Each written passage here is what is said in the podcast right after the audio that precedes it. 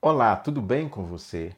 Chega a ser assustadora a quantidade de pessoas que não têm a capacidade mínima de ter uma leitura correta da realidade, do mundo, da situação social, política, econômica, das relações entre as pessoas aqui do nosso país e de outros lugares do mundo, evidentemente. Essas pessoas, além dessa dificuldade enorme que têm de perceber a realidade, ainda achando pouco, vivem dentro do que os especialistas chamam de biosfera, ou seja, dentro do universo da internet, de grupos de WhatsApp ou do Telegram, enfim, nas redes sociais e ali elas se isolam da realidade, vivem num outro mundo, mesmo que o mundo real, o mundo da gente, o mundo do dia a dia, esse cotidiano com o qual nós tratamos do nascer ao pôr do sol, é como se não existissem. Foi dentro desses grupos e dentro desse conceito novo, por exemplo, que difundiu-se a ideia louca, no mínimo, de que a Terra era plana, por exemplo, e ideias dessa natureza. Essas ideias ganharam força no nosso tempo, no nosso mundo, justamente por causa dessas bolhas sociais formadas pela internet, quase sempre comandadas por pessoas sem nenhuma capacidade cognitiva. Umberto Eco, um escritor italiano que escreveu um livro famoso, chama O Nome da Rosa, que tem o filme que eu indico, inclusive, para você.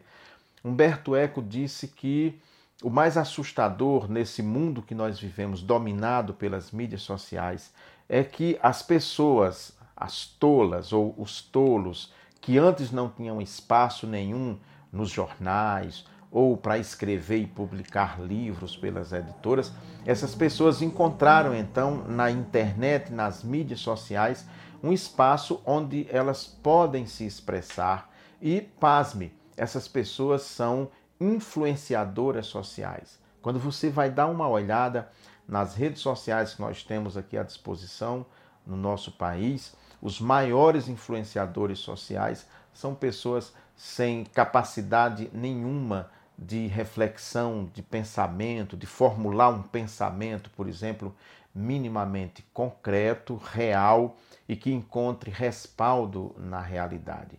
Esse é o mundo, é a sociedade que vivemos, infelizmente.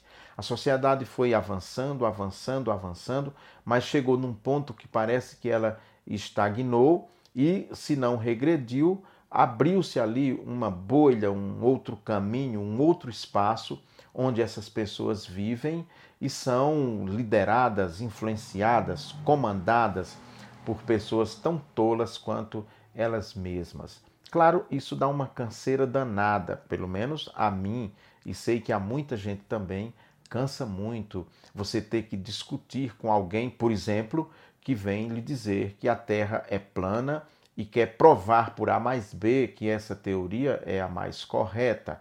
E elas também têm um modo de explicar a política, a religião, a sociedade, tudo. Ou seja, o que elas fazem, o que elas pensam, não encontram respaldo na realidade.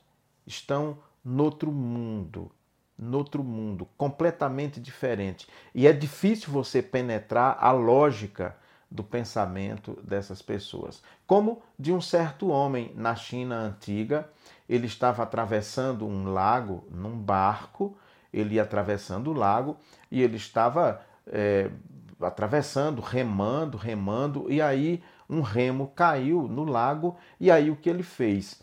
Ele marcou no lado do lago, fez uma marca e continuou só com um remo apenas. Quando ele chegou na outra margem que parou o seu barco, ele pulou na água, na altura daquela marca que ele havia feito, mergulhou, voltou, mergulhou outra vez, voltou sem nada, claro. E aí as pessoas perguntaram o que ele estava fazendo, porque ninguém entendeu muito bem. E aí ele disse que é porque caiu o remo lá no meio do lago e eu marquei aqui bem desse lado do barco onde ele tinha caído e estou procurando aqui para ver se eu o encontro. Assim são os tolos. Criam teorias tolas e o pior é que eles têm quase sempre dezenas de milhares de seguidores.